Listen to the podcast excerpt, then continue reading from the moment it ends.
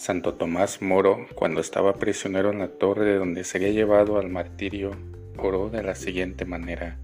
Dame, Señor, una manera de ser que ignore el aburrimiento, los lamentos y los suspiros. No permitas que me preocupe demasiado por esta cosa embarazosa que soy yo. Dame, Señor, la dosis de humor suficiente como para encontrar la felicidad en esta vida y ser provechoso a los demás que siempre haya en mis labios una canción, una poesía o una historia para distraerme. Amén. El sentido del humor es un gran don de Dios. Nunca lo agradeceremos bastante. Conviene pedirlo al Señor y no olvidarse de cultivarlo. Que los disfrutes.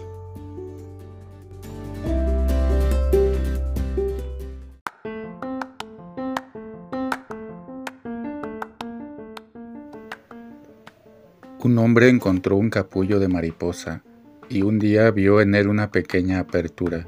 Se sentó y observó cómo la mariposa luchaba durante varias horas para forzar el paso de su cuerpo a través de ese estrecho agujero.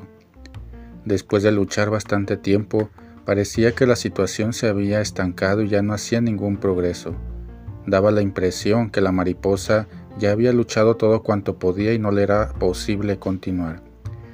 El hombre decidió ayudarle, cogió unas tijeras y cortó el resto del capullo. La mariposa salió con facilidad. Tenía el cuerpo hinchado y unas alas pequeñas y arrugadas. El hombre continuó observando a la mariposa porque esperaba que sus alas crecieran en cualquier momento y su cuerpo se contrajera. Nada de eso ocurrió. De hecho, la mariposa pasó el resto de sus días arrastrándose con el cuerpo hinchado y unas alas pequeñas y arrugadas. Nunca pudo volar.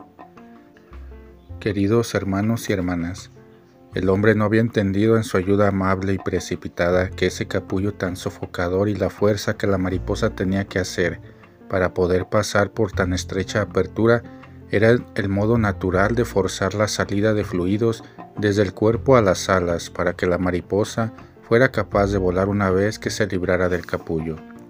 A veces, la lucha es exactamente lo que necesitamos en nuestra vida si Dios permitiera que viviéramos sin obstáculos sería terrible para nosotros. No seríamos tan fuertes como debiéramos. Seríamos fofos e inútiles. Jamás podríamos volar. Que tengas un excelente día.